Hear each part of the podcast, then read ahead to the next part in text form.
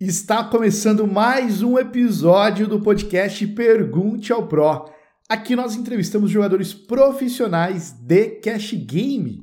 E se você não me conhece, meu nome é Drauzio Assunção e eu sou mentor de alta performance para jogadores de cash game.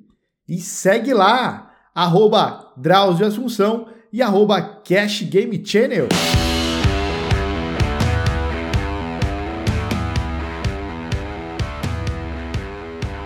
Patrocínio Clube Bad Beat. O nosso convidado de hoje é jogador profissional de cash game há mais de quatro anos e instrutor do Five, né? Five 5 Pelou. É muito, cara. Senhoras e senhores, é uma honra receber Vitor Gonçalves. Seja muito bem-vindo, Vitão. Obrigado, Drauzio. Eu que agradeço de estar aqui aparecendo, de estar aqui né, nesse podcast aqui contigo, com a turma. E vão aí comentar um pouco aí sobre tudo, sobre o jogo, falar umas falinhas para a turma. Olha lá, o Devish, bora, bora, boa noite. Dinei, Jackson, boa noite, boa noite, sejam muito bem-vindos aí. E, Vitor, aquela pergunta que é épica né, do, do nosso podcast, como que o senhor entrou nesse mundo aí chamado poker? Ah, então, como a maioria, né, jogando ali com famílias, com amigos. Na verdade, o primeiro contato meu com o poker foi com os primos meus, na época de, de Natal. É, lembro até hoje de jogava valendo bis, né, porque eu, eu, tinha 15, 14 anos na época, o outro também, o outro tinha valendo 18. Bis. É, que aí falava que tinha que valer alguma coisa, mas eu podia valer dinheiro, né. aí ele como sempre, né? O novato sempre ganha. Saí com duas caixas de bis ainda. E ali foi na época que eu estava terminando o ensino fundamental, indo para o ensino médio, tinha uns 15 anos. Aí fui para o ensino médio, fiz curso técnico no, em Minas Gerais. E ali, ali, no ensino médio mesmo a gente criou uma turma, a gente tinha uma turma ali que, que sempre jogava, a gente toda semana jogava. E depois saía para um rodízio, saía para um bar, saía para tudo. E foi nisso o ensino médio inteiro, né? E só que aí eu comecei a pegar um pouco mais de gosto. Eu mais um da turma, de pegar um pouco mais de gosto, de, de querer aprender um pouco mais, de querer é, saber. A gente começou a ver é, que tinha como realmente é, ganhar dinheiro com isso, né? A gente viu que tinha algumas pessoas que ganhavam dinheiro com isso, né? Na época, Caio Peçanha foi um dos que eu acompanhei muito, é, André Acari, tinha até um programa na época, o Na Mira do Pro, assisti alguns episódios dele, é, e por aí vai. E aí foi isso, ensino médio inteiro, é, mas sempre ali mais de brincadeira mesmo, porque tinha 16, 17 anos, né, ainda não dava para fazer inscrição em sites e tal, jogava às vezes Playmone, alguns aplicativos é, totalmente Playmone, né, que, que não valia nada, e eu era um pouco atrasado ainda, né? Cheguei a repetir o primeiro ano, então ali no final do terceiro ano já tinha 18, aí que eu comecei a, a entrar nos sites, né? PokerStars, 888 na época, é, joguei alguns free roll e mas aí foi deixando, ficava ali como mais um hobby, né? Tipo, estudava, acompanhava, acompanhava alguns, mas aí fiz é, vestibular, passei para para Federal de Engenharia Elétrica na época, numa cidade interior lá de Minas, São João del Rei. Eu morava em Ipatinga, Minas Gerais. E fui, fui lá fazer faculdade.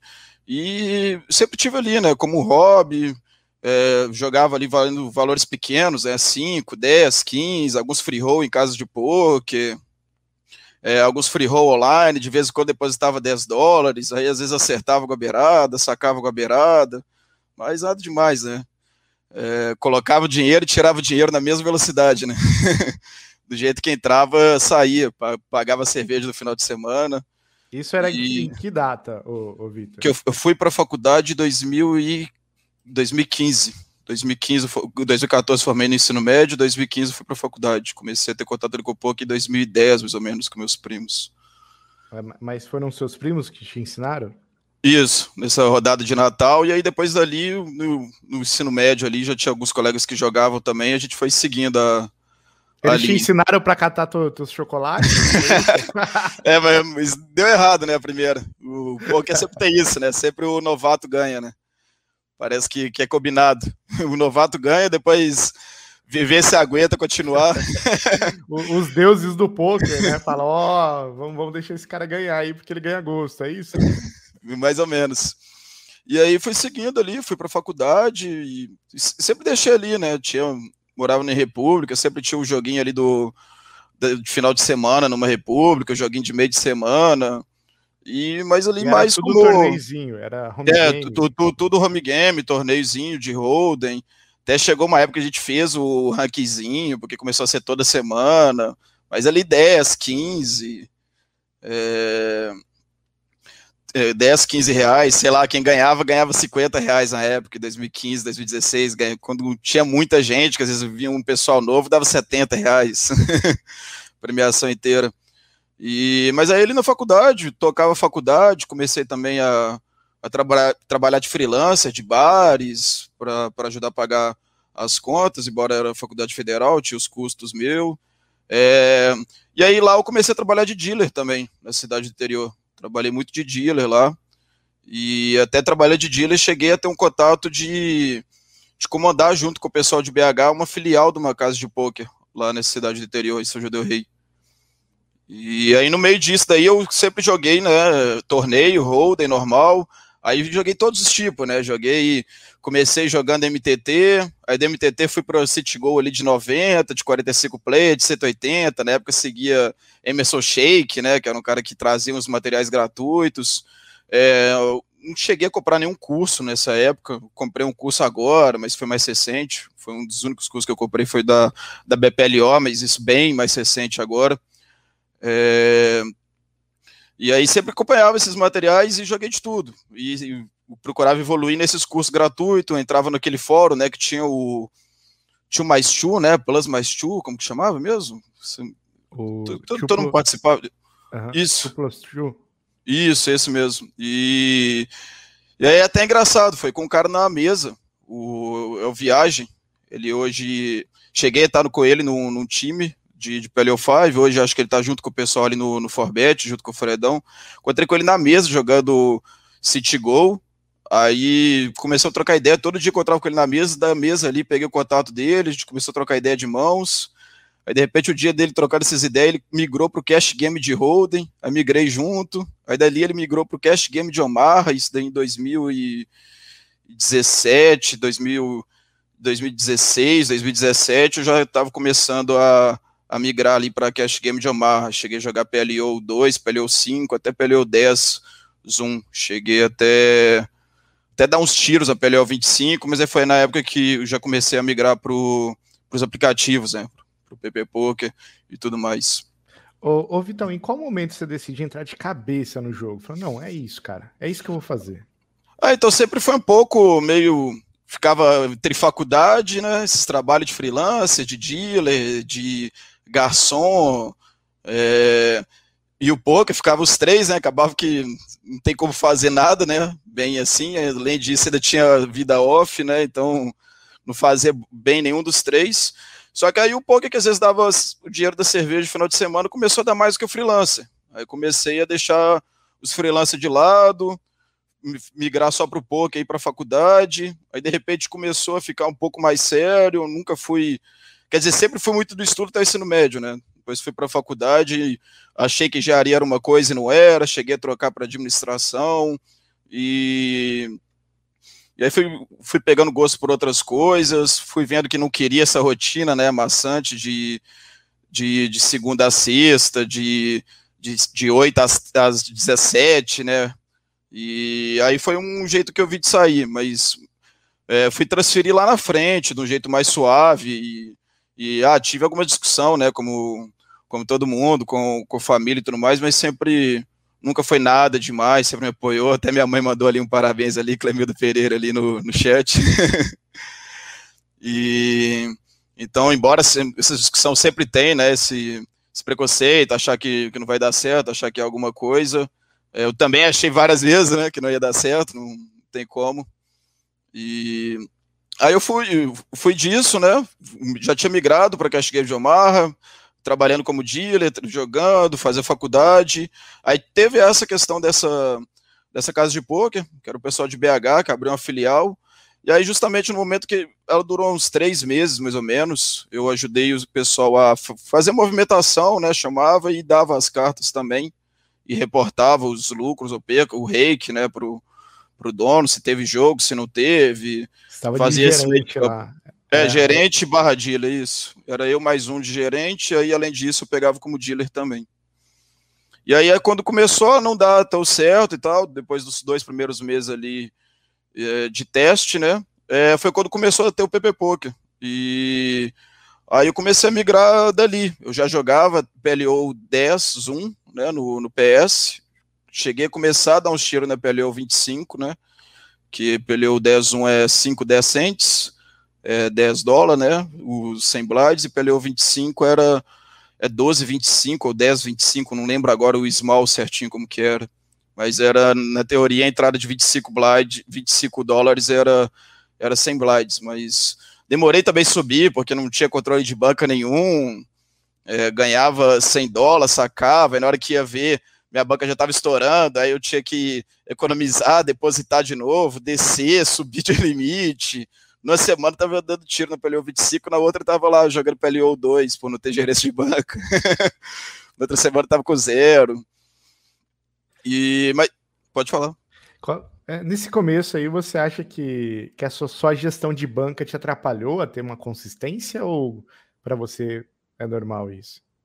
É, sim, sim. É, é, que também no começo levava, embora achava que poderia virar essa chave um dia, né, igual virei, é, achava que talvez fosse ficar só como hobby, né, como um hobby lucrativo, não achava talvez fosse virar essa chave total, igual virei hoje, de de fazer somente isso. Então, é, até hoje eu não sou o exemplo de organização financeira, mas é, digamos que melhorei bastante. Mas acho que o principal era isso, né? Como considerava isso um hobby, beleza, era coisa para pagar minhas contas também, mas querendo não tinha o trabalho de dealer que pagava as contas, então o poker online era, sei lá, para pagar o extra, para ajudar em alguma coisa, mas nunca tive um, controle tão bom, e claro, isso daí com certeza eu poderia ter pegado pegado um gap melhor, né, ter evoluído mais cedo, talvez, é, coisa do tipo, mas na época também, 20, 22 anos, morando em República, Universidade de República Federal, não,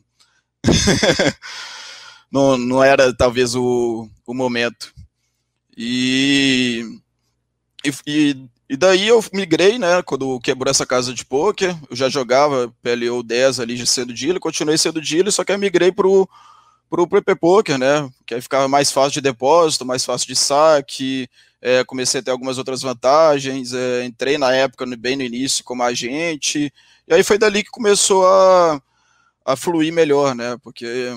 Isso foi em 2018, 2017? Isso, 2017 para 2018 ali mais ou menos bem, bem nos primeiros meses ali de PVP, que comecei junto com o pessoal do, do, do clube do Union, The Union, ali na Suprema e tudo mais, Ricardo Gardoni, e, pô, você, e aí a soma de tudo me deu uma tranquilidade mais, né, para eu pensar nisso daí com o poker, né, a soma de ser um field mais soft, eu que já vinha do, e na época eu pulei primeiro para o Omar 4, né, o Omar 5 nem tinha no aplicativo no início, né, o Omar 5 foi vir com 6 a 8 meses ali de PB Poker, que foi aparecer o Omar 5, foi pegar com um ano de PB Poker. Mas entrei um pouco na frente, né? Por já, ter, já ter jogado live, já ter jogado ali, principalmente no online, né? Que a evolução vem mais no online, né? No live é, vem evolução também, é óbvio, mas é uma evolução mais lenta, né? Do que, Ô, do Vitão, que você acha que o PP Poker ele revolucionou o mercado brasileiro no, no poker, assim? É, sim, sim, eu acho que em parte sim. Ele tem uma dinâmica que ele é muito boa, né? É, todo mundo ganha um pouco, né? Você conhece o cara que é dono de um clube, você conhece o outro que é agente, você conhece o outro que, que é gerente, você conhece um outro menor ali, todo mundo, quase todo mundo que é regular ganha um, um reiki de volta. É, independente disso tudo, só a questão de ser tudo em real, não ter doleiro. Pô, depositava no PS pagando, sei lá, 2,70 na época, e na hora de sacar era 2,40. Ainda mais eu que não tinha controle financeiro, que sempre depositava e tirava. Pô, o que eu perdi de taxa de câmbio? Dava para pagar as grades de cerveja, com certeza. que eu perdi de câmbio com o doleiro. E na época eu tinha clube de pôquer também, Vitão. Só que eu nem, nem botei fé no PP Poker na época. Ah, isso aí Cara, um aplicativo que é aberto, as fichas são fictícias, onde Sim, aonde não tem lastro você... financeiro, né? Não é, tem segurança então, de nada, todo vou... mundo entra. Como que eu vou colocar dinheiro na mão de um cara que eu não conheço para entrar no aplicativo que eu nem sei se é, vai durar? Né? É, o meu foi mais ou menos isso. A questão que, tipo, foi na semana que eu tinha. É que quando eu peguei essa casa de poker, eu tinha uma porcentagem mísera de, de lucro caso der certo, mas eu tinha um salário. Então, assim que Pô, fiquei três a quatro meses ali realmente foi quando eu comecei a, a ficar tranquilo financeiramente, né? É, jogava ali por conta ali PLO 10, mas eu tinha o salário que pagava todos os meus custos ainda e com sobra. E aí foi a primeira saída, mas eu também tive a mesma sensação que você, na hora que o colega meu me mostrou, que o Gardão me mostrou, olhei, ah, véio, acho que esse trem não, não vai muito para frente. Aí ele, não, entra aí, não sei o que, eu entrei, comecei a jogar, vi que o field era bom, e saquei algumas vezes, mas nunca deixava muito no aplicativo, deixava. Eu, na época eu estava jogando 51, né? Na época acho que no, início eles não colocavam jogo tão barato, mas também não tinha jogo tão caro, né? No início você tinha 51, 2, o limite mais caro era 510. Hoje em dia você vê jogo formando de 100, 200, né? E 510 formava era, era um evento, né? Sexta noite, noite do, do 510. é, ficava todo mundo assistindo para ver aquele jogo. Mas, pô, tive a mesma sensação, não, não parece que é um aplicativo que, que vai dar certo, né? É, veio da China ainda, né? Tudo que é. veio da China a gente não botava fé. sem lastro financeiro, sem nenhuma, sem nenhuma segurança de nada, sem nenhum dono específico. Você é dono de um, o outro é dono de outro, o um ou outro é dono de outro. Então fica um trem meio terra de ninguém, né? E o Gardoni é visionário, né? Eu conheço o Gardoni. Um abraço pro Gardoni de Gardoni, queremos o senhor aqui, hein? e aí foi seguindo com isso, né? E aí comecei no primeiro. Aí jogando por conta, aí em 2018, não, 2019, isso, 2019, tive o convite junto ao, ao Marcelo, junto ao Alisson, para fazer um, parte do primeiro projeto ali do, do Alisson, o, o Alisson Lindsay, né, que era da, da BPLO, e aí entrei nesse projeto com eles, eu já jogava por conta, já estava jogando ali na, na 1-2 mais ou menos, de vez em quando dava alguns tiros na 2-4, e entrei nesse projeto com eles, e chamava Five Bullets na época, foi no início ali, num, meio que no início não tinha um nome, depois criaram um nome, aí depois adicionou o Fredão, né, o Fredão que hoje é head coach do, do Forbet, foi adicionado no, no meio da, da estrutura. E ali foi escalando, né? Comecei ali, voltamos para 51 todo mundo, aí pulamos ali para um 2 em poucos meses, pulei para 2-4, aí na 3-6 ali agarrei um pouco, e depois migrei para 5-10. Aí lembro até certinho a data certinha que o time começou. O time teve o primeiro contato, mas o dia que foi cravada as fichas na nossa conta e liberado foi no dia do aniversário do meu pai, dia 7 de abril de 2019. Eu lembro certinho. Tipo, a conversa foi antes, mas o dia que falou: a partir de hoje está liberado, as suas contas já estão com, com as fichas, qualquer coisa, se precisar de mais fichas, é só pedir aqui e manda bala. E um presentão pro pai, com, com carreira. e aí, dali, depois de um ano, foi no meio de julho, né, do ano passado, depois de um ano e dois meses, mais ou menos, é, o, esse time se ingressou junto ao, ao Bullets, com uma ideia de cooperação ali, né, junto ao Bullets, junto ao Five, com uma ideia de cooperação, de separação, aí alguns saíram, alguns pularam para o lado, alguns foram jogar por conta, e aí eu, né, nessa junção, acabei ficando, gostei muito da estrutura do Five, eu, estrutura na época eu estava contando com acho que cerca de 80, 90 jogadores, hoje já conta acho que quase 150 jogadores e tive contato ali com, com o nosso instrutor geral, que é o Shane, tive contato ali com, com o Thiago Teles, que hoje mora aqui com ele em Florianópolis, e acabei gostando do projeto, era o que era mais certeiro na época, foi o que eu gostei mais, tipo, a gente ali no, nesse primeiro projeto, querendo a gente era cerca de 15 pessoas no final do projeto, né? No início do projeto a gente era 7, 8 pessoas, no final do projeto a gente era cerca de 15 a 18 pessoas, então queria ter um contato é, é, de mais gente mesmo, né? De conhecer mais o jogo, de, de, de ter às vezes ali onde crescer, de ter mais contato mesmo com, com o público maior.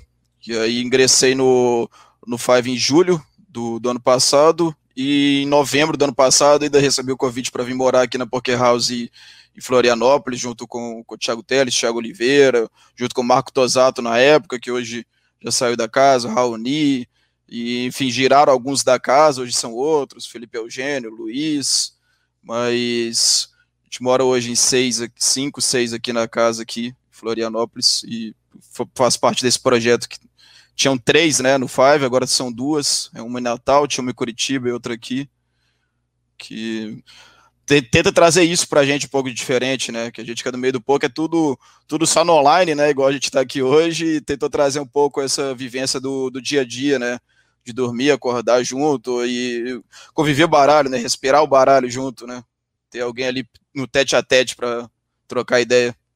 Como que é viver numa poker house, o, o Victor? Ah, pô, acho que pra gente é algo é, que não tem como mensurar, né, Edroso? É, é, por exemplo, você que principalmente pega esse, esse projeto, né, de, de dar acompanhamento a alunos, deve ter vários que comentam com você, né, tipo, pô, é só eu, é só online.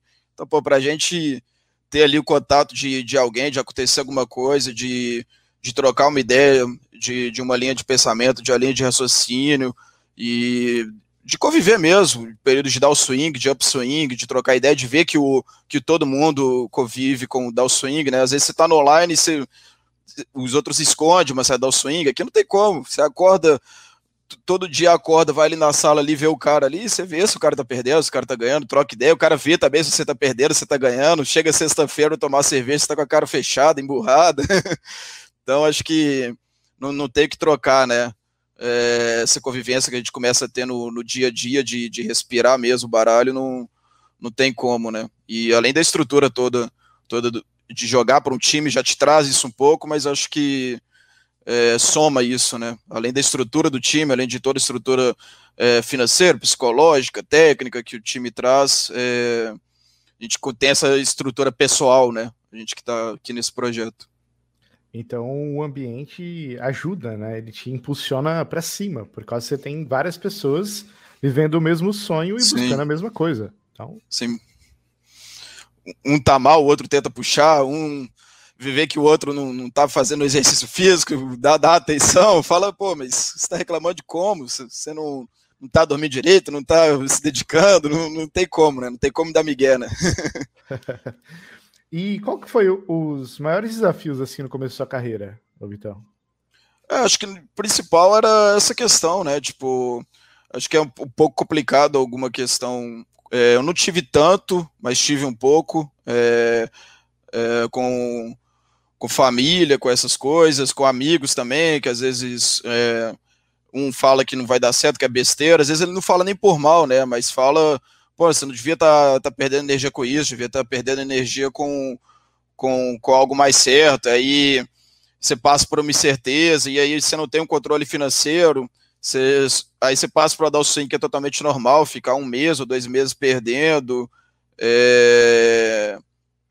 Então, é, acho que o principal é isso, né? Da maioria, esse controle financeiro, esse controle, é, esse controle emocional do dia a dia essa Hoje dúvida você... às vezes que dá, né?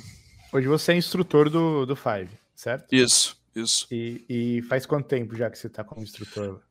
É, eu, assim que eu entrei é, no, nesse desmembramento, né, nessa junção, é, eu entrei em julho, mais ou menos, é em outubro, mais ou menos, acho que eu já cheguei a ser instru, instrutor um pouco antes. É, quando mudei para cá, eu já era instrutor, então acho que foi mais ou menos isso. Mudei para cá em novembro, deve ter sido em outubro do ano passado, no, setembro, deve ter cerca de um ano mais ou menos. E, e aí eu hoje eu sou instrutor de quatro, cinco alunos, né, mas já tenho dois. Aqui no Five ele tem a estrutura do seguinte, né? A gente é instrutor do aluno até ele chegar ao limite de 510, né? E aí ele chega no limite de 510, ele é passado somente ao ao, ao Shane, ao instrutor, embora continue tendo grupo de estudos com a gente, é, não passa a ser é, mais meu aluno, né? Ele passa a ser um jogador interístico, é, inteiro do, do Five, né, em si, uhum. e passa a ter o contato com, com o Shane. Então tinha cerca de 7, 8 alunos, agora tem cerca de tem seis e dois já subiram para esses limites. Uma, uma, pergunta, uma pergunta que os jogadores sempre fazem, né? Os jogadores que estão começando.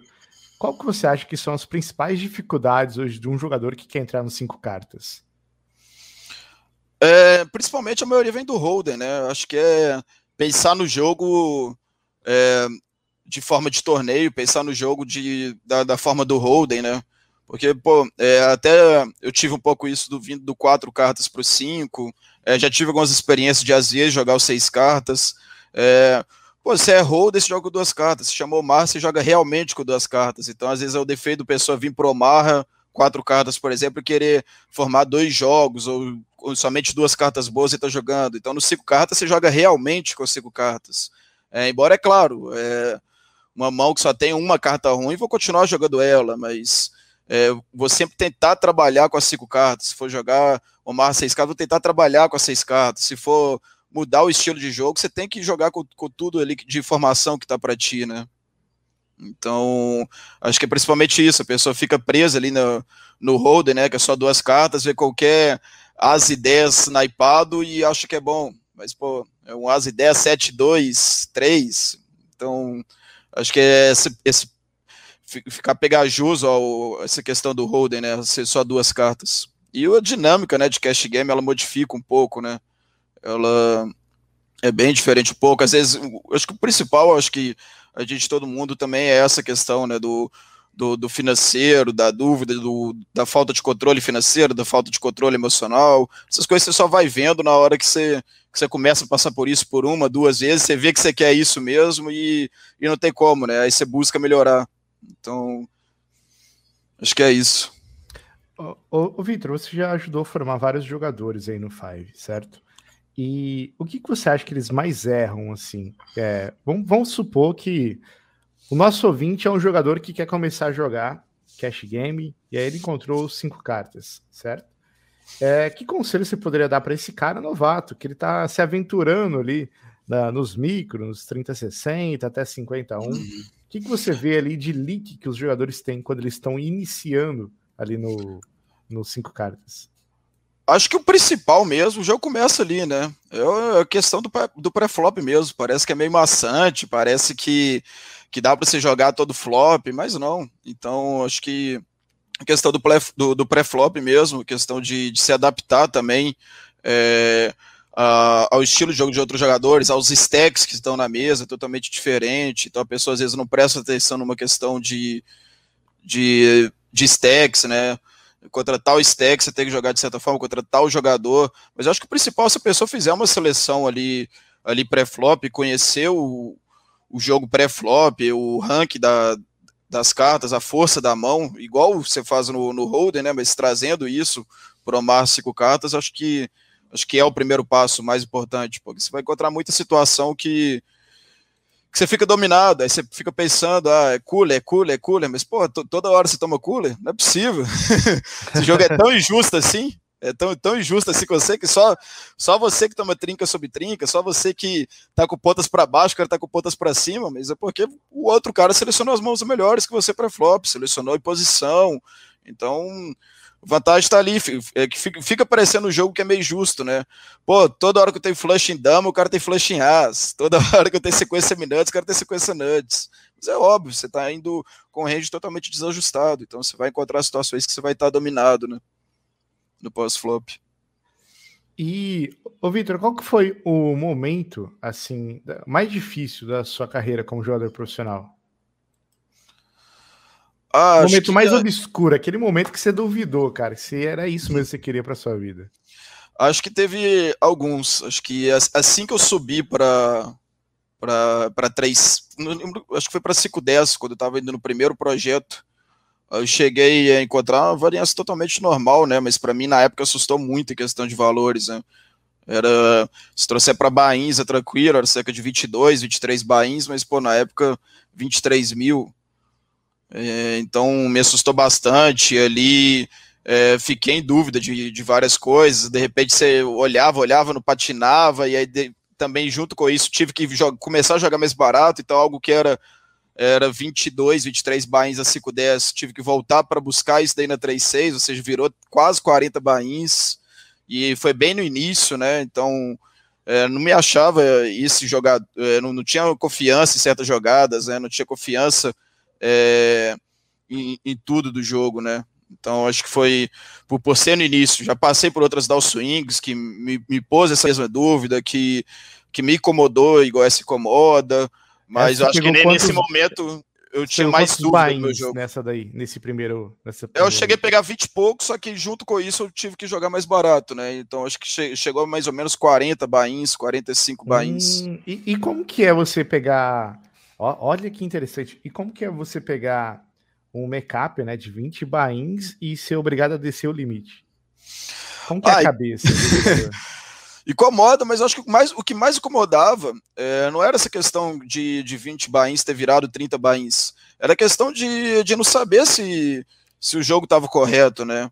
É, porque quanto a isso, é, beleza, incomoda, você pensa, pô, talvez esteja fazendo certo, talvez é, não, não tinha necessidade de descer, pode vir esse pensamento, mas esse pensamento não vinha, porque no momento o maior pensamento que vinha era, pô, não, não sei nada desse jogo, tô fazendo errado, é, esse jogo não é para mim, não é isso, não, não quero isso para minha vida, não dá, não, não tem como, nunca vou aprender. Eu acho que o, mais do que essa questão de às vezes é achar justo ou injusto, né, subir ou descer de limite por estar tá jogando, por estar tá jogando cavalado, né, por estar tá jogando por stake é mais essa questão da dúvida do contigo mesmo, né, com o jogo mesmo. E além disso, as contas estavam batendo na porta, né? Então eram as duas juntas. Aí estava pressionado, porque você estava vivendo nesse momento já exclusivamente do poker, certo? É, sim, sim. Eu ainda é, tava, tava lá na República, tava meio que fazendo faculdade em, em segundo plano, mas já tinha é, qualquer coisa, claro, sempre iria ter o apoio financeiro dos meus pais, mas já tinha mais de anos que não, não pedia, então não quer dar um passo para trás, né? Você quer, a partir do momento que você fala muito obrigado, tem tudo a agradecer aos meus pais, a partir do momento que você fala muito obrigado, daqui para frente, se Deus quiser, eu vou com minhas pernas, voltar atrás é ter, teria o apoio, teria o consentimento, mas é, é, chato, né? É algo que, que você nunca quer, né? Independente da, da área que você siga. time, ô Vitor, nessa época? Então, nessa época era esse primeiro projeto do Alisson, depois o ah, Fred. Você tá jogando entrou... pro Alisson 510 Isso. e você entrou nesse make-up. Isso. Foi antes de, de vir pro Five, mas já, já entrei em make-ups iguais no Five, mas acho que esse, por ser o primeiro, por ter mais dúvida do jogo, embora talvez o field fosse mais soft para recuperar, mas eu acho que eu tinha mais dúvida do, do, do jogo em si. E menos costume, né? Na hora que vem a segunda vez por 20 bain, na hora que vem a terceira vez por 20 bain, por 30 bain. Já tá pô, calejado. De novo, né? é, já tá calejado, já fez uma situação financeira melhor, pelo menos o financeiro às vezes não abala tanto. Já botou uma, uma reserva ali, uma, um mesinho de conta pago para frente. Então fica só a dúvida do jogo, não fica a dúvida do jogo, mais o, os boletos chegando, né, poder se dizer assim. Você acha que os boletos impactam no teu processo de decisão na mesa? É, não, sempre tentei é, trazer esse jogo, principalmente por sempre já estar ali estudando, sempre trazer para Bahia e principalmente, tipo, por, eu já tive uma época, claro, né, jogando, jogando sozinho, mas tem quase três anos que eu jogo por stake, então diretamente não afeta normalmente no bolso, né? A perda. Afeta é, você não, não, não tá ganhando para estar tá sacando, né? Mas é, perder mais um bainha ali não vai fazer tanta diferença. Então, algumas vezes, claro, acho que vai ter alguns spots específicos, alguns spots, é, por não estar tá acostumado, que você joga com o pezinho atrás, mas acho que não, nunca foi algo que é, me impactou tanto, tipo, a questão do, do financeiro me, impactava outras questões, né? Às vezes eu estava com a dúvida no jogo e tudo mais, às vezes não era é, pô, se eu tô sentado ali, se eu não tô confortável, tentava jogar mais barato, tentava jogar menos mesa. É lógico que o financeiro, o make-up ali no time ali, era coisa que incomodava, mas acho que o que mais incomodava era esses outros pensamentos, se era isso mesmo, se eu estava jogando correto, se, o que, que eu tinha que melhorar, eram essas respostas. E você, nesse primeiro momento você ficou quanto tempo uh, nesse make-up? Foi semanas, meses? Foi cerca de. Acho que deu dois meses e meio, mais ou menos, até voltar a sacar de novo, mais ou menos. Como que é ficar quase três meses sem sacar num time que você ganha uma porcentagem? Ah, principalmente para mim que não tinha um controle financeiro, é algo que que não estava tão preparado. É, embora nessa época ainda eu não, não tinha deixado ainda total, né, de, de fazer alguns freelancers, de, de bares, eu tinha deixado total de, de trabalhar de dealer, é, então não ficava totalmente sem dinheiro, né, ficava sem dinheiro da, é, ali vindo do, do online, né, ficava sem esse dinheiro, mas tinha algumas outras coisas entrando, mas não, não, não era sempre suficientes, né, é, teve alguns momentos ali de, de pedir um help ali pro, pro paizão, pra mãe, mas é, acho que o principal era isso, né? De, de não ter um, é, um controle financeiro de pelo menos dois, três, quatro meses, né? Que seja. Você acha que afeta para o jogador, o Vitor, ficar tipo mais de 30 dias sem efetuar um saque no, no, no poker? Ah, independente até às vezes do cara estar tá preparado ou não, acho que afeta, né? Sempre vai afetar. Você, você não vê o dinheiro ali, mas eu acho que se a pessoa estiver preparada, vai, vai, afetar menos, né? É, vai ser para afetar, não tem como falar que não afeta. Até o cara que, que fez certinho, fez como manda a cartilha, né? Guardou seis meses do, de curso da vida dele, o que é difícil, todo mundo fala isso daí bonitinho, mas ninguém que fala isso faz isso totalmente. Claro que ninguém, a gente nunca pode generalizar, né? Mas a maioria fala isso bonitinho, mas tem três às vezes, e fala que tem que ter seis, tem quatro, fala que tem que ter três e tem um. Então, é, sempre vai incomodar, mesmo que seja 30 dias, 60 dias, mesmo que esteja preparado. Então, imagina se, se não tivesse preparo é, mental, financeiro, psicológico e por aí vai, com certeza vai ser pior, que aí vai, vai acontecer, como já aconteceu algumas vezes, de, de mudar o jeito de jogar, de atrasar um pouco mais esse processo de recuperação e por aí vai. Você acha que esse foi o momento mais difícil, assim, da sua carreira? Sim, sim. Acho que nesse momento, sim, por, igual o Goto falou, foi primeiro, né? Foi a primeira vez, foi a primeira dar o swing mais longa, foi a, a primeira experiência com isso, foi no momento que eu estava menos preparado financeiramente, psicologicamente, era um momento que ainda, é, embora vivia só da, da renda do poker, de, de dealer ali, de outras coisas. Era um momento que ainda eu estava nessa de vou completar o curso da faculdade, não vou, é, eu continuo na faculdade, não continuo, poker é hobby, poker é trabalho. Então acho que juntou tudo, né? Todas essas dúvidas, mais a questão do, do, do make-up, então ficou uma bagunça interna total, né? E, e como que você fez para sair desse momento aí, que você realmente é um momento que você se questionou, você viu, ah, será que é para mim? Dois meses e meio ali sem sacar, você entrou no make-up que te assustou, né? Porque você não tinha primeira vez que você passou por isso. O que, que você fez para sair disso? É, foi, foi na base da insistência, né? Na época, é, na base de muito chororô, na época com com, com os instrutores ali na época, na base, pô, será que é só comigo? E eles tentando acalmar, falando que é normal do jogo, mostrando que já aconteceu com eles, mostrando mostrando gráfico, trocando ideia. E aí foi aos poucos, né? Também é, a, a, a, perca foi muito alta no, de uma só vez, né? Teve tilt ali no meio, teve tudo ali no meio, né? Mas a recuperação é, não foi tão dolorida por causa disso, né? Foram dois meses e meio para recuperar, porque eu perdi um valor muito grande, por tilt, porque eu perdi um valor é, no limite acima e tive que recuperar no de baixo, mas digamos que foi de semana a semana, gradualmente, então é, não foi tão dolorido, né? Foi tão dolorido os primeiros 20 dias. Beleza, ficou aquela angústia, né? Os outros, os outros, os outros 40 dias, os outros 60 dias, mas era uma angústia que dava para ver a luz no fim do túnel, né? No, no início você não, não, não, tinha túnel, não tinha nem túnel, nem luz no final do túnel, nem nada, tava só no buraco, tava só no poço. não tinha nem acha... túnel, nem luz, nem nada. ah, é, você acha que por saber que isso é normal e por os seus instrutores terem mostrado que isso faz parte do jogo, isso te ajudou a te acalmar naquele momento ali? Sim, sim, com certeza, com certeza. E, pô, é, é igual tava, você estava comentando, né, da questão de estar tá vivendo, de estar de, de tá dentro de um time, igual o Five, que tem uma estrutura muito grande, muitos jogadores, de estar tá dentro da Poker House, é, essa troca de, de ideias, né, pô, será que, que é só comigo? Aí você senta com um fala, não, isso aconteceu comigo semana passada, por exemplo, ah, uma dúvida às vezes específica, né, de algum esporte, pô, acho que não não tô jogando bem de tal posição, não tô jogando bem de tal tipo de esporte. Isso vale para qualquer um, né? Para quem joga MTT, para quem joga Cash Game, para quem joga Roden. Pô, tô com dúvida aqui, acho que tô se betando pouco, acho que tô se betando muito, acho que tô abrindo muito, acho que tô abrindo pouco. E aí, na hora que você comenta isso daí com alguém, por estar tá, é, trocando experiência com outras pessoas, a pessoa fala, não, pô, semana que vem achei também, mas é isso mesmo, é memória seletiva, ou a pessoa revia seu jogo, né?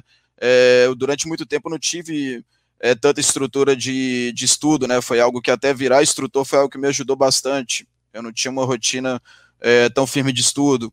É, hoje eu já, tô, todos os dias eu revejo alguma sessão, é, eu gravo praticamente no mínimo três sessões minhas na semana e deixo elas gravadas e vou revendo. É, tem dia que eu chego a gravar duas sessões minhas de 40 minutos, de uma hora, de meia hora, não, não importa. Tô jogando, independente de estar tá me sentindo bem, estar tá me sentindo mal, boto para gravar e salvo. Um dia eu vou ver. Um dia eu abro lá, vejo se é sozinho, se é com alguém, aí depois eu decido. Se chama alguém para estar tá assistindo junto, se vejo sozinho. Hoje você tá no Six Max ou no HU, ô, ô Vitor? É, Six Max. É, HU não, não é muito minha praia. Já tentei também um pouco para conhecer, que é importante, né? Porque querendo ou não. É, você tá no Six Max, você tá no HU, né? Você, você dá. É, e se depender de tudo, né? Às vezes tem um, só um cara um pouco mais ativo na mesa, você tá com ele. Ou às vezes você senta na mesa com cinco, quebra, a mesa fica com três, então muda a dinâmica. Então. É, é um jogo de, de adaptação, né? O poker é um jogo de adaptação, né? É, em torneio você vai ter a fase inicial, a fase média, a fase final, e cash game você vai ter o número de players, os stacks, é, o estilo de jogadores. Então, é, o mais importante é se adaptar, né? Eu jogo Six Max, é óbvio, mas já procurei saber um pouco mais de outros, para justamente às vezes fazer ajuste em adaptações. Não jogo outros, não jogo Marseille, não jogo é, HU, mas ali dentro da mesa, mesmo com sempre seis jogadores, mesmo que forem sempre seis jogadores com 100 blides, o que nunca acontece, vai ter um com 300, outro com 40. Então é um jogo, o poker é adaptação, né? Em qualquer e, e por vertente. que Six Max e não HU, Victor? Por que você escolheu Six Max? Ah, acho que sempre gostei de mais gente, né? Acho que me dá um pouco essa, essa emoção do pote grande, né? embora vai, vai te causar, às vezes, uma, uma variância maior, embora na HU também tem, é, não sei, eu acho que eu também fico um pouco preso a um certo play, então acho que é, não, não, não, me adaptei mesmo. Tentei algumas vezes, de algumas formas, tentei estudar um pouco mais, não, me adaptei, não, não peguei gosto. É, é gostoso você estar tá numa mesa ali com seis players e conseguir isolar somente contra um, explorando o defeito do outro e ao mesmo tempo explorar o defeito do outro, conseguir escapar de alguma coisa porque você observou que tal jogador tá assim.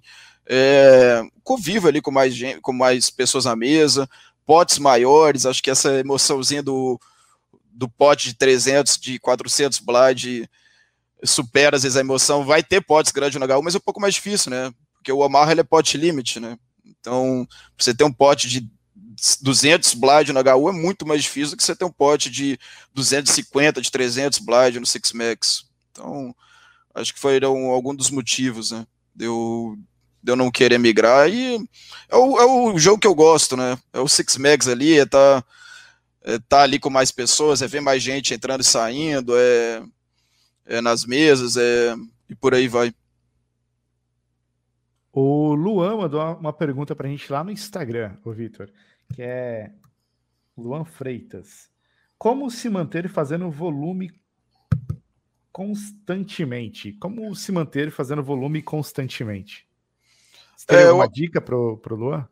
Eu acho que talvez ele quer dizer em momentos de ganho ou de perdas, né? Que eu acho que às vezes a pessoa diminui ou aumenta o volume, né? Enfim, no, no percorrer, né?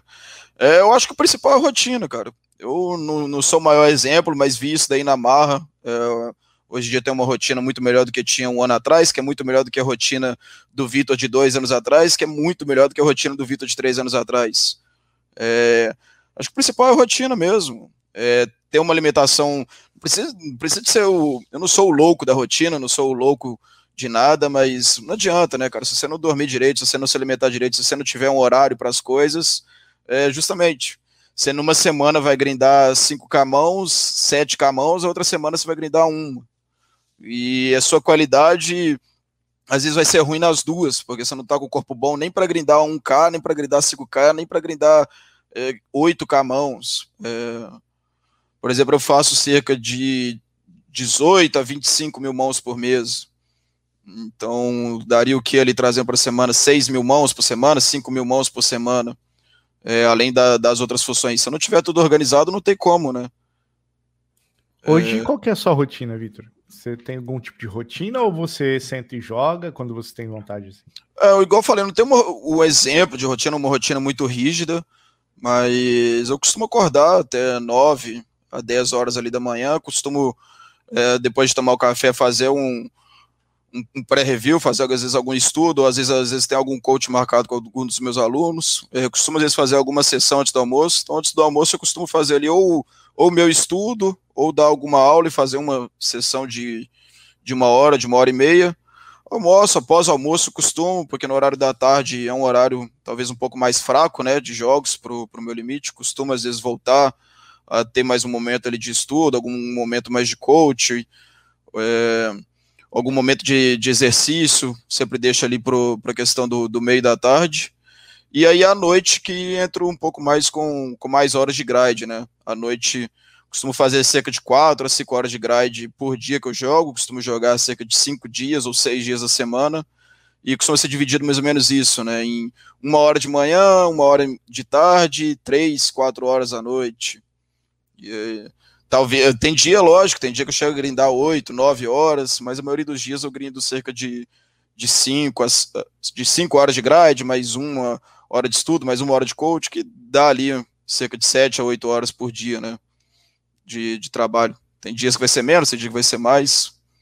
E aí sempre costumo ter um dia livre, na maioria das vezes é o, é o sábado, mas não é uma regra. Às vezes trabalho no sábado e, e deixo outro dia livre, ou às vezes deixo dois dias livres numa semana, ou então deixo dois dias quase livres, né? Dou só uma aula, faço só uma sessão e trabalho nos outros, mas digamos que é mais ou menos essa a rotina.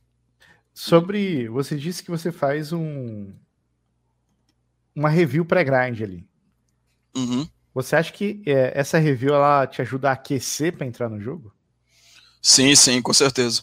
É, o que, o que eu utilizo, né, praticamente, tanto nos momentos que eu dou que eu dou aula e nos momentos que eu vou revisar meu próprio jogo é o Hand to Note, né, que é o software que a gente utiliza, o próprio Tools, né, o, e reviews mesmo gravado. Então, cada vez eu faço de algum jeito, é, procuro algumas mãos de algum spot específico no Hand to Note, vejo alguma review, é, vejo os maiores spots do dia anterior, os, o Note nos dá informação, né, de, de de EV da mão, né, real. Então, às vezes, vejo os potes de piores EVs, se eram isso mesmo.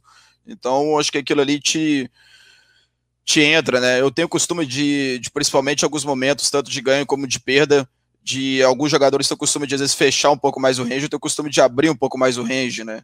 Então, acho que esse estudo diário me faz eu, eu, se eu não fizer ele, é mais provável que eu cometa esse erro, ou então algum outro erro. Então, acho que erros básicos, esse estudo diário ali antes do jogo te faz é, não cometer eles. E aí você, no caso, você vai na contramão do jogo. É, que você começa a abrir o range ou fechar o range. Seria mais ou menos isso? Se eu não fizer o estudo, que você disse? É, aí você já entra, já. Você, é, você, você entra meio perdido, né? Você não entra igual você falou, né? Aquecido, né? É, e, pô, sempre me alimento, sempre vou no banheiro, sempre pego uma água. É, sempre me alongo ali antes de começar. Igual eu falei, não sou o, o bitolado nessa questão de. de é, de muita rotina, de ser o cara ali que se alimenta totalmente correto, que sempre faz muito exercício, de meditação, essas coisas, embora já tive algumas experiências, gostei até, é, de vez em quando eu volto, mas é, faço, mas pelo menos o básico ali eu acho que eu faço, né, que é tentar é, dormir bem, tentar alimentar bem e fazer uma questão de algum alongamento, algum exercício físico, pelo menos uma vez no dia, né? Vitor, eu te fazer uma pergunta de situação de jogo. O que acontece? O cara está jogando 3, 4, 5 mesas e ele fala: vou no banheiro rapidinho. Ele volta e tá acabando o tempo dele ali de jogar uma mão muito forte, né? Uma sequência de mãos ali, ele acaba perdendo algumas mãos muito boas. Já aconteceu isso com você? É, já, mas igual tô falando, eu sempre tento não deixar isso, né? Então, no, nesse momento de preparação meu, eu tento botar uma água do lado, tento ir no banheiro, para justamente é, não acontecer isso a maioria das vezes, né? Ou então, ah, tô fazendo uma sessão um pouco mais longa, porque tem momentos que o jogo tá bom, no começo às vezes você levantar, então tô jogando, jogo sempre, maioria das vezes três telas, de vez em quando quatro, porque tem aqueles jogos com VPP, né, dentro do PP Poker, então você é tirado da mesa muitas vezes, então nesses momentos às vezes eu chego a abrir quatro telas, mas não fico jogando. Então, pô, é um momento que eu tô jogando mais telas ali, mais tempo, né, que vai me dar alguma vontade, alguma coisa, eu saio das mesas piores, vamos supor, tem duas mesas melhores só, então fico só nessas duas mesas, então costuma dar tempo de, de mesmo quando é necessário fazer isso, e pegar um café, pegar uma água aí no banheiro, costuma dar o tempo no intervalo, mas claro, já já já aconteceu, e aí você chega ali afobado, às vezes não, não percebe uma situação de stack, né, que você tem que modificar alguma, ajustar alguma coisa e fazer errado, não percebe que alguém já deu open e dá era uma mão só de open, sai tribetando a mão. Com certeza algumas vezes já aconteceram, mas tento, tento evitar isso, sendo tendo essa organização. Quando isso acontece, você criou algum tipo de metodologia? O exemplo, eu estava falando com um jogador ontem e ele falou que ele que ele come até jogando. E eu falei para ele, cara, pelo amor de Deus, não faz isso não. aí o cara, o cara ele engata, tipo, das duas da tarde, vai até meia-noite jogando. Então ele faz tudo na mesa, ele faz as. Ele não tem Mas pausa. é de cash game ou de MTT? De cash game.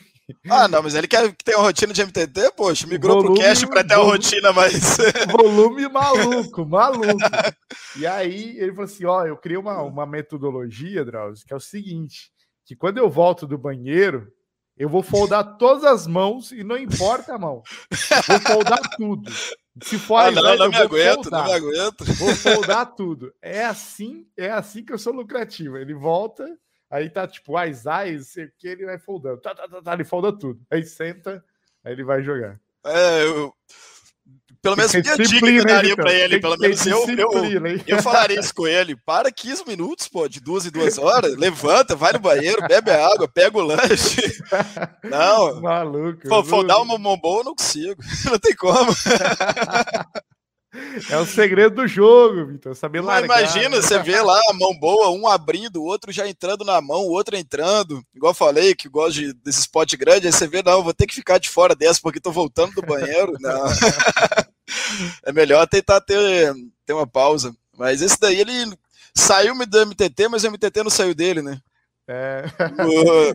e, pô, é uma das coisas que, que, todo, que todo mundo vem pro cash game, né? Tipo, não falando que cash game é melhor ou pior que MTT. Por exemplo, a emoção de uma, de uma reta de torneio não, não tem igual, né? Mas acho que a liberdade que o cash game te dá justamente de você não ter que ficar. É, esse cara biruta que fica 10 horas na frente do computador só tendo pausa de 4, 5 minutos a cada hora, né? Que não dá tempo de nada, né? É, acho que cada um tem suas vantagens e desvantagens, né, igual eu tô falando. O, a emoção da retinha de torneio não tem igual, mas essa liberdade do cash game não, não tem igual. E aí, pô, esse seu acompanhado aí quer, quer fazer os dois. ah, tem uns caras que é maluco, os caras são dodói mesmo, os caras quer jogo, quer jogo. E, e Vitor, você acha que a, você falou de tilt, né? Uhum. E como que você vê o tilt hoje? Que você já está mais calejado, você já entende melhor. O que, que, você, que, que seria o tilt para você? Assim, muito se fala do tilt hoje, né? No poker, em geral. Mas o que, que você acredita ser tilt? acho que, o tilt, é, acho que o tilt seria é, qualquer coisa que aconteceu no seu dia a dia, né? Acho que a maioria das vezes vem do jogo, né? De estar tá ganhando ou perdendo, mas pode vir, o tilt pode vir de alguma coisa até off, né? Tipo, aqui tá no jogo, você joga errado, perde e piora o tilt, mas às vezes o tilt não começou do jogo, né? Às vezes o tilt começou de uma, de uma discussão de, de amigos, de algum relacionamento, de namorada, de é, pai, mãe, qualquer coisa, né? Acho que o tilt não necessariamente ele começa do jogo, mas eu acho que o tilt, é, se eu fosse traduzir minhas palavras, seria isso: qualquer situação ou do jogo ou off-jogo que faz você você sair do que você está disposto, né? Do que você estudou, do que você, do que você sabe ali que é o mais correto ali no momento, né? Ou então você ficar totalmente, às vezes, aéreo, né? Podemos dizer assim. Acho que o tilt seria isso, qualquer situação, tanto do jogo, tanto off-jogo, que faz você sair da linha, vamos dizer assim, né? É, começar a levar a perda do jogo para o lado pessoal e, e, ficar nervoso à toa, começar é, a jogar mais, jogar menos, é, começar a ficar aéreo, total aéreo na mesa, não percebendo certas situações. Mas eu acho que é isso. O tilt seria é você sair da linha e aí o, o que causa isso é seria o motivo do tilt, né? Eu acho que o tilt seria isso, né? Você sair da sua linha de, de raciocínio, que você tanto é, estuda, né? Por exemplo, pô, que eu levo o poker de, como hobby lucrativo, mas profissionalmente já tem 6, 7 anos. Então, pô, qualquer coisa que me faça sair desse pensamento que eu construí ali 6, 7 anos e que eu continuo construindo, né? Que o estudo no poker nunca acaba, né? Então, eu saí, qualquer coisa que faça eu sentir, eu sair desse pensamento de estudo, eu sair desse lado racional, acho que seria o tilt. Né? E você tem algum conselho para dar para os nossos ouvintes, assim, para eles poderem evitar ou sair desse tilt?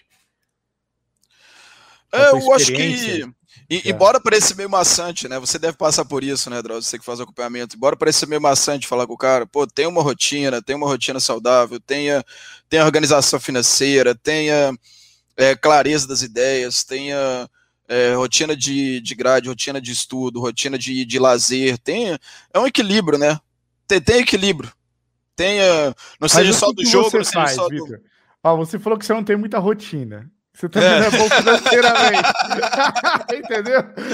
Aí você me confundiu. Pô. O que, você faz que, que dá certo?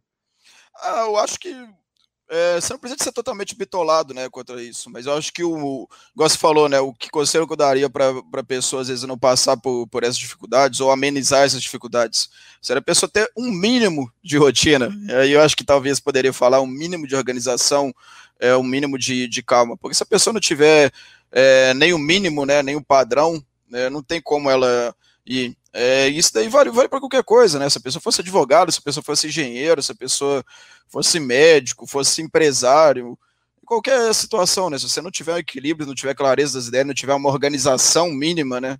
Embora eu não tenha talvez uma rotina certinha, regrada e tudo mais, digamos que eu tenho uma organização, uma clareza do, do que eu tenho que fazer na semana, embora às vezes eu não tenha um, uma rotina pré-definida, ah, vou fazer tal coisa e tal horário, mas eu tenho organização. Durante a semana eu tenho que fazer isso, isso, isso. Durante o dia eu tenho que fazer isso, isso, isso. Talvez eu não separe o momento do dia exato, mas é, eu tenho uma, pelo menos uma pré-organização do, do que fazer, né? E tá sempre alinhado tudo, né? Alinhar é, é, questões pessoais a, ao físico, ao mental, ao técnico, que não deixa de ser importante, mas Acho que você pode estar com o melhor técnico, com o melhor conhecimento técnico do mundo. Você pode, você pode roubar o cérebro do, do Yuri, do, do nosso Yuri, da Nerd aí e botar na sua cabeça. Se você não tiver um mínimo de uma organização, na hora desse cérebro funcionar, você vai estar aéreo. Você não, não vai funcionar o cérebro do, do Yuri num, num, num corpo corpo totalmente desorganizado, no corpo totalmente sem um foco, né, poder-se dizer. Não vai funcionar. Na hora, na hora dele funcionar, de vez ele está olhando a mesa, ele está olhando o relógio do computador, ele está olhando o WhatsApp, ele está olhando o Instagram, então não vai funcionar, né? E aí, o Lucas Santos mandou uma pergunta aqui. É, durante o seu jogo, Vitor, você prefere estar como observador ou sempre no campo? No campo, trocando, tomando a ação das mãos. É, eu acho que é sempre importante, né, você ter agressividade no poker. Acho que, claro, você tem que tomar cuidado que agressividade demais pode ser um grande problema, né? Mas acho que é, que é sempre mais confortável estar tá você betando, né? Vamos falar assim do poker, né? Tá você apostando e deixando a decisão difícil com o outro, né? É claro que não é simplesmente sair é, tendo agressividade sem técnica, sem um pensamento, é, sem nada, né? Mas eu acho que é mais confortável, né? Talvez e, e, é mais interessante, né? Porque você ganha em dois lados, né? Você ganha quando você ter o melhor jogo ou quando o cara folda, né? Então, acho que é, é um lado mais interessante, o lado onde você tem mais controle, né? Quando você está simplesmente deixando o outro agir e agindo em cima da, das ações dele, acho que você perde um pouco desse controle, né? O, o Chan Vitor mandou aqui. Como você consegue conciliar o baralho com a campanha fantástica do galão da massa? ah, esse daí, esse ano tá feliz de, de ver o Atlético Mineiro, sendo, sendo tá bom. Eu até tenho, né, um, já, hoje em dia já melhorei isso, mas sei lá, um, uns dois, no início do poker, é, eu acho que eu tinha um lado ansioso um pouco pior do que eu tenho hoje, isso eu já controlei um pouco hoje, sempre fui muito ansioso com o jogo do Atlético, então, pô, não, não podia jogar no dia, que, que era é certeza fanático. que ia expulsar. Sou, tem tatuagem, tem tudo. então, o horário do jogo ainda é sagrado, mas pelo menos o pré e o pós eu já consegui tirar desse fanatismo. Mas o horário do jogo ainda é sagrado. No ferro ou na forra você vai assistir o jogo. É, né? amanhã, por exemplo, até Atlético Palmeiras, nove e meia da noite, na hora do jogo. Não tô no baralho, tô assistindo o jogo. Posso estar, às vezes, 9 horas jogando, mas 9 e meia não tô. e posso, às vezes, estar meia-noite, ter voltado pro jogo, se não, se não tiver bebido, se não tiver tom, é, tomado uma cerveja, posso até voltar pro jogo, mas no momento do jogo não vou estar. e, e, como que. É, é, muito interessante isso, ô, ô Vitor. Por que, que você acha que o jogo do, do, do Atlético impacta tanto assim no, no seu jogo no poker?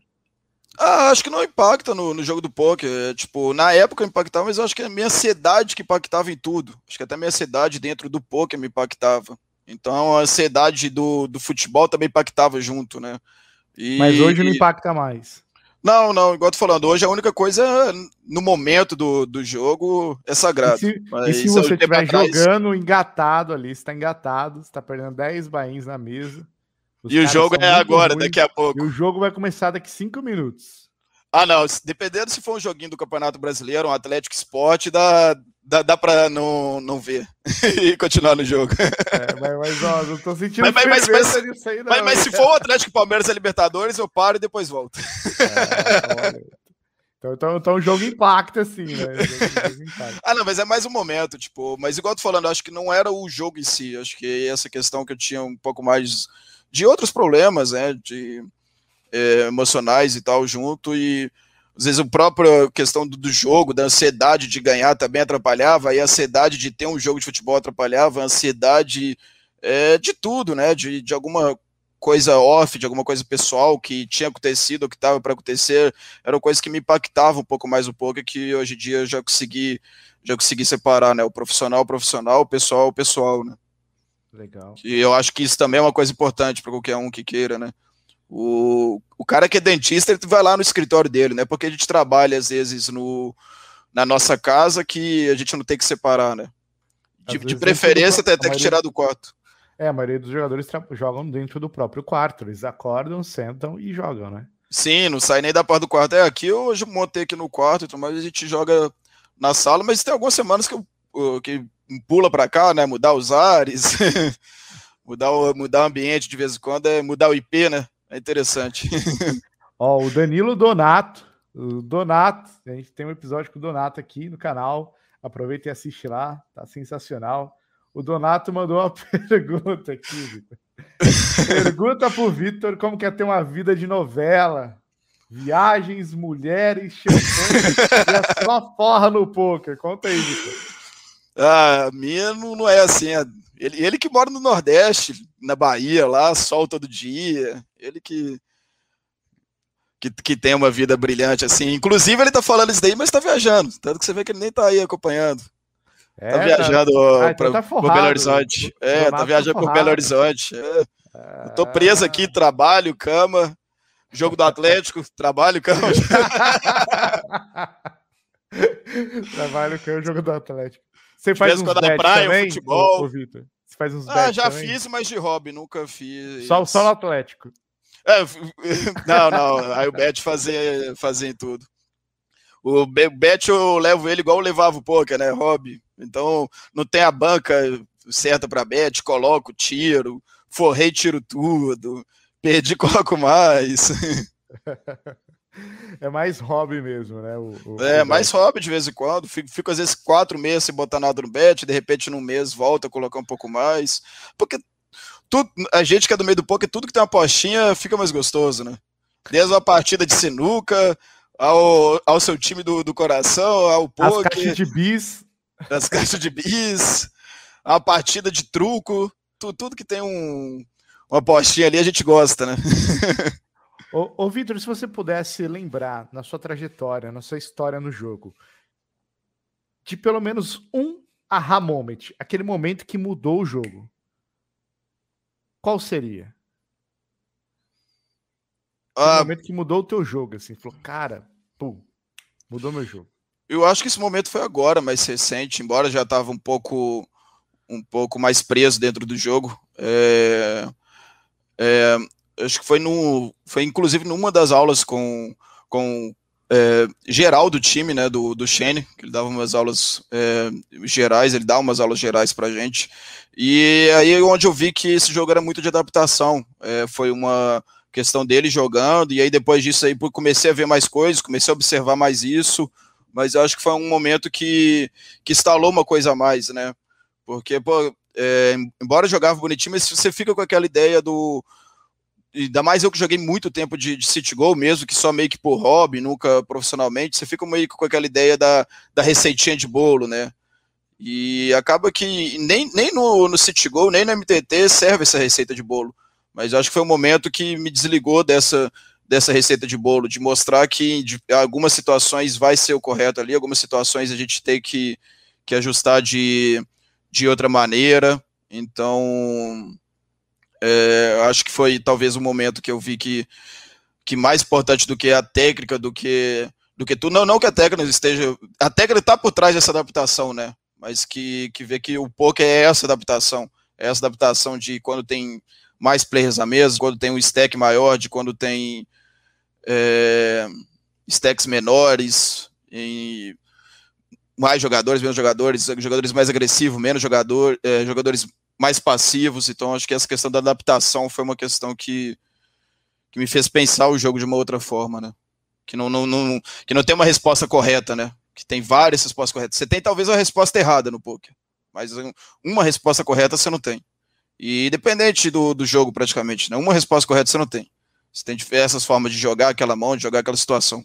Você tem a errada, que aquela é errada é, por, por N fatores, mas você tem duas, três, quatro, cinco corretas, talvez. Algumas com vantagem e desvantagem, mas você tem várias respostas. É um mantra que eu levo dentro da nossa. A gente tem uma comunidade chamada Comunidade Cash Gamer, e lá eu tenho um mantra, né, da, da nossa comunidade. Tipo, todo mundo tem que saber esse mantra lá. Não existe certo ou errado, existe ponto de vista. Sim. Porque a partir do momento que você não é enviesado para. Não é só isso, cara, você perde várias possibilidades de jogar a mão de várias formas diferentes contra pessoas diferentes. Né? Então não existe certo ou errado, existe ponto de vista, igual você disse, né? Então você acha que isso foi o, o teu aha moment e você entendeu que cada jogador é único dentro do contexto dele e você pode se adaptar naquele momento para poder explorá-lo. Sim, sim, com certeza. Pô, sensacional. O Lucas mandou aqui, ó. Se você pudesse mudar uma mão que você perdeu, qual seria? ah, acho que uma mão é difícil, né? De, de tentar lembrar. Pô, cada. Cada Todo mês são 20 parada, mil né? mãos novas, é. Cada mês é 20 mil mãos novas, né? Acho que não tem como falar uma mão específica. É, tem algumas anos, mãos que ficam, que ficam na, na cabeça, né? Mas são mãos que. Por exemplo, uma mão que eu tenho um pouco na cabeça é, do maior pote que eu puxei e tal, mas são mãos aleatórias, era até um asas, eu, pô, até um pouco. É, não, não tem muito que falar da mão, mas tipo, é uma mão que às vezes você lembra, às vezes ainda, por causa do, do tamanho do pote. Mas acho que em situação de, de jogo, acho que não, não tem uma situação tão específica assim que eu lembre. Legal. Uh... Aqui. O Thiago Ferreira. Fala um pouco do que você acha do flop com água. 70%. Ah, acho que é foi uma vez a gente estava jogando que derrubou, derrubou uma água no, na mesa, a gente continuou jogando. estava jogando junto, derrubou uma água na mesa do, uh, do jogo e ficou tudo molhado. Não, não, sei direito, mas tem uma vez a gente estava jogando junto. Ele fez faculdade comigo também. Show. E, Vitor, se você pudesse. Ó, agora a gente está tentando inovar aqui com, com alguns quadros, né? Vamos criar um quadro agora. Se você fosse marqueteiro do poker e tivesse que fazer uma frase para a gente colocar em todos os lugares, todas as mídias, para chamar novos jogadores para o poker. Porque, como jogador profissional, é isso que você quer, né? Qual frase você colocaria no outdoor para se espalhar no Brasil afora para chamar mais pessoas para jogarem cash game e cinco cartas? Ah, é até meio chato falar, né? Que uma coisa que acho que ninguém que leva o pouco a sério gosta de alguns, de, algum, de alguns marqueteiros, poderia se dizer assim, né? É importante você ter o um marketing, mas ter um marketing bom e talvez um marketing um pouco mais prejudicial, né? É, mas eu sei. É, pô, agora. É, não sei o que, eu poderia falar, né? Acho que chega de jogar com duas cartas, venha jogar com mais cartas. Não, imagina que esse cara não joga, esse cara não joga. Ele não joga, é, aí... Ele, ele vai ingressar no poker, ele vai ver teu outdoor lá e falar, ah, vou, vou conhecer esse, esse negócio, esse joguinho aí. Tem, tem a chance de ganhar ou perder muito dinheiro. Não, não tem como, cara. Não tem, não tem como. O, o, o, o, meu lado, às vezes, de, de tentar ser um pouco sincero, já, já me quebra um pouco de, de tentar um, um marketing um marketing pesado para trazer alguém para isso, né? É, eu acho interessantíssimo, né? Tanto que estou nesse meio, mas uma coisa que às vezes eu acho que eu desprezo um pouco é alguém que fica vendendo sonhos. Isso não só no poker, né? Por exemplo, você tem isso em investimentos, que você tem as pirâmides financeiras, é, você tem isso tudo, né? Na vida hoje. Então, Acho que eu não conseguiria criar uma frase para uma situação. Não, não, não igual, né? Mas é um pouco semelhante, né? Tipo, como se fosse vendendo um sonho, né? Acho que talvez não, não fica algo que eu me, me consigo criar, não ser confortável. Talvez. Mas sei lá, venha. Vamos trazer para o lado do recreativo, né? É, é, venha se divertir com diversas combinações de jogos. Acho que talvez para o lado assim divertido, para o lado do recreativo, acho que dá, daria talvez para criar. Não sendo para o lado de vender sonhos, acho que dá, dá para criar.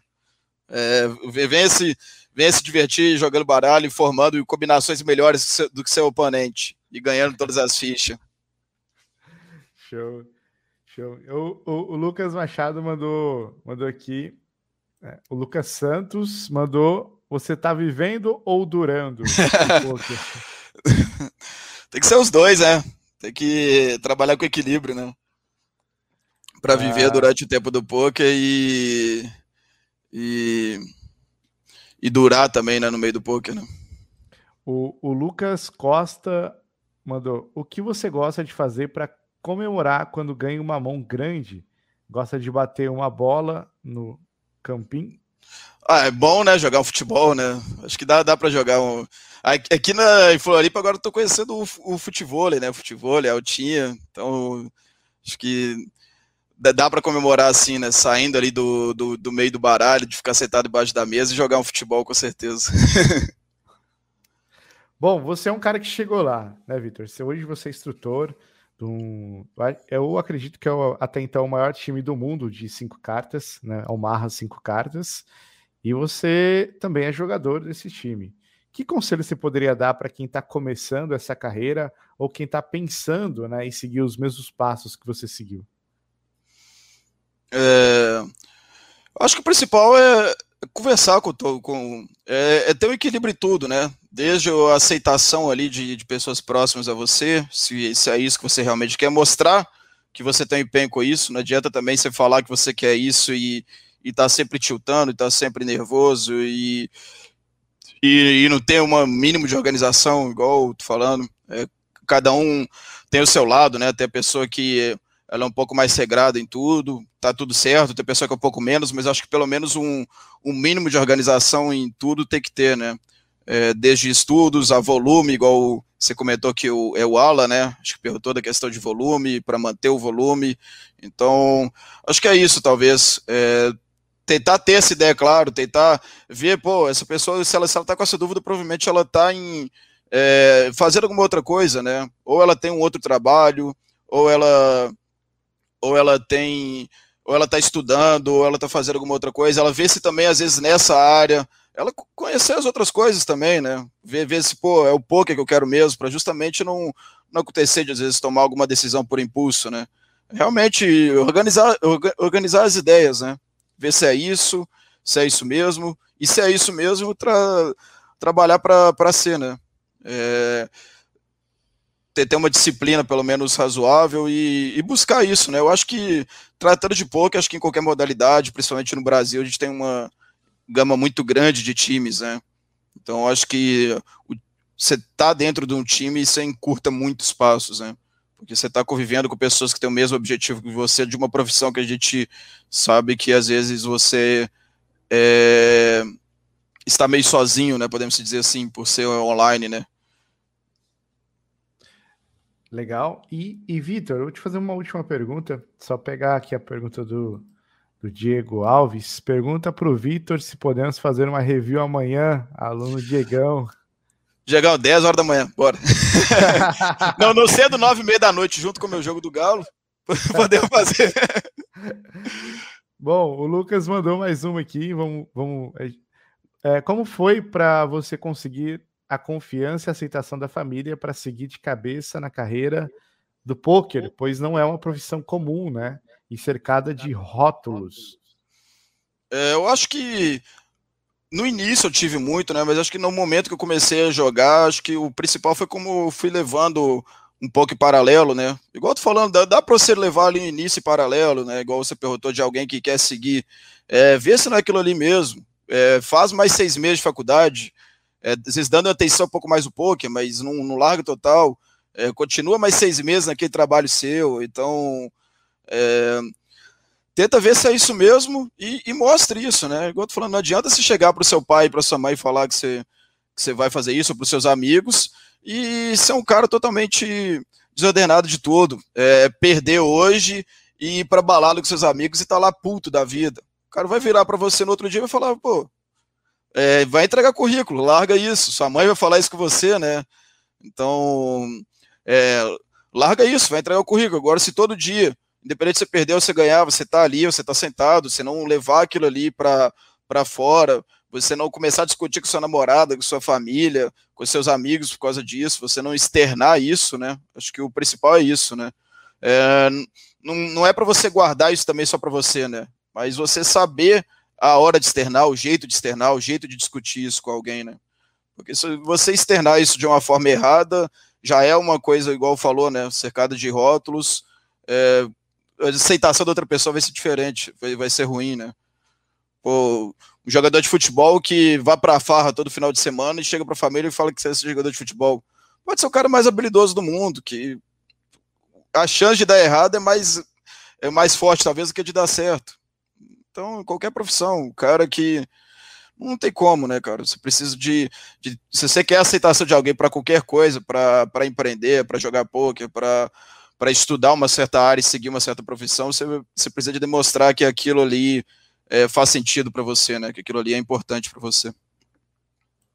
Sensacional. E, Vitor, para a gente terminar, três dicas para um jogador de cinco cartas ser lucrativo. É, vamos lá, como a dica principal antes, a dica bônus antes. É, se tem interesse nisso, procure, procure alguém, procure um, um, time, procure que ele vai te ajudar mais do que essas minhas três dicas. Então, do que você seguir sozinho. É, inclusive, sei, acho que no momento não, não estamos com a inscrição aberta, mas sempre está. Segue a gente lá no Instagram, segue o Instagram que sempre que tiver a gente vai estar postando. Mas vamos lá, é, acho que é, é importante essa organização, mas vamos falar mais do, do lado técnico, né? Talvez. É, acho que principalmente pré-flop seria a primeira coisa. É, entenda o, o jogo pré-flop, entenda é, posições, entenda é, ranges, o seu range, o range do outro. É, acho que depois do pré-flop, acho que uma das, das coisas próximas para ele estudar seria é, trazendo para Cash Game SPR, se alguém não sabe o que é SPR, é Stack Pot Retio, né? que é, é, vamos supor, tem, tem 100 fichas no pote, eu tenho mais 100 atrás e você tem 200. O stack efetivo é o meu, que é menor, que tem 100, então, é, e 100 dividido pelo 100 que já tem na mesa é 1. Então, pô, a minha jogada ali, naquele momento que eu tenho um, SPR somente de 1, ela é muito mais simples do que se eu tivesse mil para trás e você tivesse mil para trás, uma mesa de 100. E nisso muito, muitas pessoas erram, né? Pô, numa jogada que eu tenho 100 para trás, você tem 100 e tem 100 na mesa, para ser lucrativo eu preciso ganhar aquela mão 33% das vezes. Isso colocando que você sempre paga. Se eu estiver apostando, tiver 5% que você folda, eu preciso ganhar menos, eu preciso ganhar 30% das vezes. Então, pô, o cara pensa, pô, eu tô sempre atrás do dele, mas pô, se você tiver 30% de ganhar aquela mão, você tem que estar tá ali. E acho que muitos jogadores pecam nisso, né? E às vezes o contrário. O cara tem ali uma, uma porcentagem até ok, mas o cara se atola muito grande, né? Ah, pô, tem uma porcentagem muito pequena do cara ter um jogo maior que o meu, mas, pô, se, tem um SPR de 10, de 20, de 30, você tem que jogar de uma forma mais cautelosa, né? Então, vamos lá, pré-flop, SPR e... E aí, trazendo, acho que, vamos trazer mais duas, né? Trazendo ainda para o pré-flop, é, sua, sua posição na mesa, é, quem está na sua direita, quem está na sua esquerda, stacks que estão na sua mesa. Acho que é uma coisa interessante de você observar se compensa você está nessa mesa, se compensa você está naquela posição, é, se não tem algum stack que está ruim a posição, se às vezes um, um stack pequeno está na sua direita, um stack grande está na sua esquerda, que vai causar várias situações é, complicadas, né? E, e aí, após isso, acho que o, o flop, né? Aí a gente já entra no flop depois de, de todas essas três primeiras. Aí acho que se você tiver o pré-flop e o flop já são dois passos ali, principalmente tratando de, de micro limits que com certeza tem como ser lucrativo. Talvez só com o pré-flop, mas vamos adicionar aí o flop, porque justamente o cara que está começando ali agora, ele acha que toda hora é cooler, né? Igual a gente estava comentando. Então, pô, tem pontas para baixo, o cara sempre tem pontas para cima. Mas porque seu pré-flop está desajustado é, folda alguma coisa errada, está sempre foldando errado, está sempre pagando errado em relação ao, ao SPR. Então, acho que pontos principais para a pessoa estudar seriam esses: pré-flop, SPR, para depois preocupar com o flop, né? E aí no flop preocupar, é, como tudo, né? Preocupa, pô, é, bateu carta X, YZ lá, quem tem mais jogos naquela mesa, pô, você abriu de uma posição inicial, ele te pagou da posição final, bateu cartas altas. Pô, cartas altas está mais o seu range. Seu range é mais fechado. O cara te tribetou. É... Cartas altas está mais no range dele, você só pagou. Então vê onde que está o seu jogo, onde está o jogo de quem está jogando com você. E aí, dentro disso, elaborar. Se joga de, de bet, de, de fold, de raise. Então, acho que os três principais coisas seriam isso, talvez o pré-flop, principalmente, nessas duas eh, questões de ranges, de posição, de SPR. E aí, o SPR já está falando mais do flop, né? Do pós-flop, né? No flop no pós-flop que você vai tomar essas decisões. E aí, de ranges, quem está mais naquele jogo. É, pensar não só na sua mão, né? Isso no poker é muito importante, né? Você começa a jogar poker, aí você pensa somente na sua mão. Depois você começa a pensar é, somente, às vezes, na mão do outro, é, ou na sua junto com a dele. E tá errado você pensar somente na sua mão também, mas já é um segundo passo, né? Você pensar na sua mão e na mão do outro.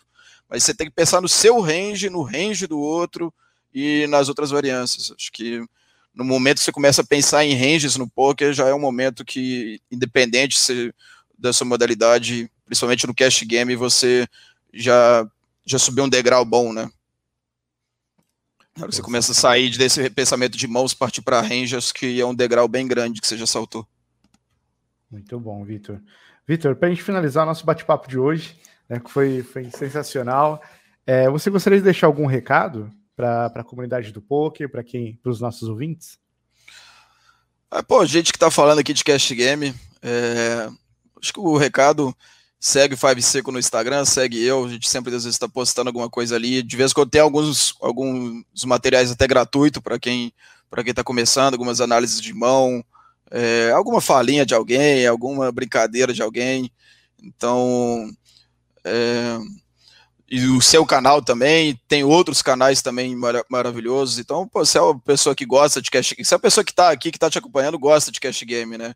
Então, pô, é, acompanhe de perto é, esses bate-papos, acompanha de perto as comunidades em torno disso, né? Todos que, que já vieram aqui, a gente do Five, o pessoal de, de outros times que já vieram, de também do, do Holden também.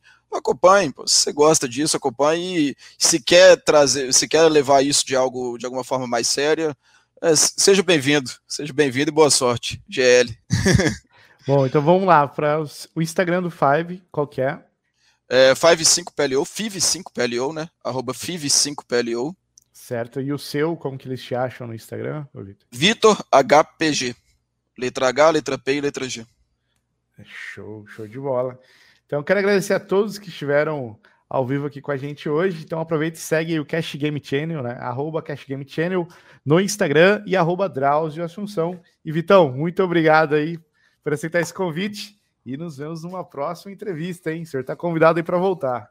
Obrigadão, Drauzio. Só mandando um abraço ali pro, pro Lucas, pediu para agradecer o pessoal do Esquina Bar de Patinga, pessoal do, do, que fez, que começamos junto lá no, nessa história do ensino médio, ele que jogava ali com a gente. A gente tem um grupo até hoje que é desse bar, um botequinho que a gente sempre ia lá no final de semana tomar cerveja e é, era inclusive na casa dele, do Lucas Santos, que a gente fazia esse jogo toda semana na época do, do ensino médio. Então, um agradecimento a, a você pelo convite, é, ao Five por estar tá me ajudando nessa caminhada, é, ao, ao Poker, né, por estar tá me fazendo viver isso.